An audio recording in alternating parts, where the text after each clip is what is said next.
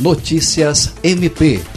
A Procuradora-Geral de Justiça do Ministério Público do Estado do Acre, Cátia Rejane de Araújo Rodrigues, participou nesta terça-feira da primeira reunião ordinária do Conselho Nacional dos Procuradores-Gerais dos Estados e da União de 2021, em Brasília.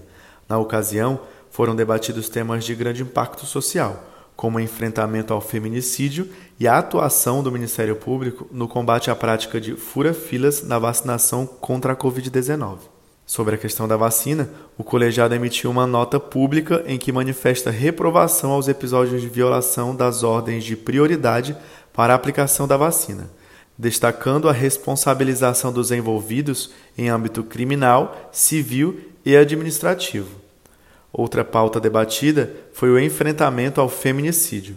Os conselheiros decidiram pela criação de uma comissão para dar mais celeridade aos julgamentos desses casos em todo o Brasil. Se antecipando ao pedido, a chefe do MP Acreano levou para a agenda o levantamento acerca dos dados do feminicídio no Acre em comparação ao Brasil, produzido pelo Núcleo de Apoio Técnico do MPAC. Além disso, destacou o conjunto de ações que o MP Acreano vem realizando para combater o cenário de impunidade gerado pela prescrição dos crimes de violência contra a mulher no Estado. Tiago Teles, para a Agência de Notícias do Ministério Público do Estado do Acre.